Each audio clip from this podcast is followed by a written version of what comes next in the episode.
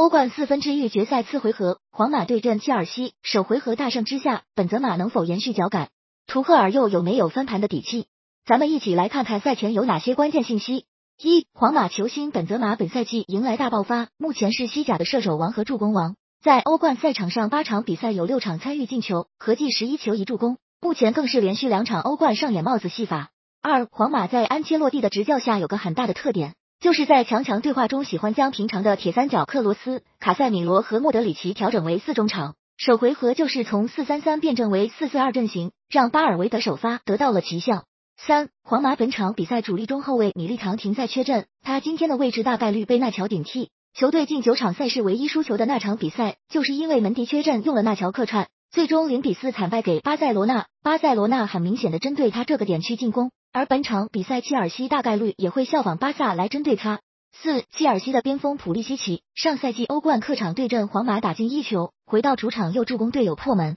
是上赛季欧冠淘汰皇马的最大功臣。而上周末的联赛，图赫尔没有让他首发，特地让他为本场比赛留力。五，切尔西主帅图赫尔曾带领过三支不同的球队，共计七次在欧冠当中对阵皇马，对皇马十分熟悉，并且取得了二胜四平一负的出色战绩。六，上周末联赛客场六比零血洗南安普顿，切尔西迎来各项赛事的客场七连胜，持平队史最长的客场连胜纪录。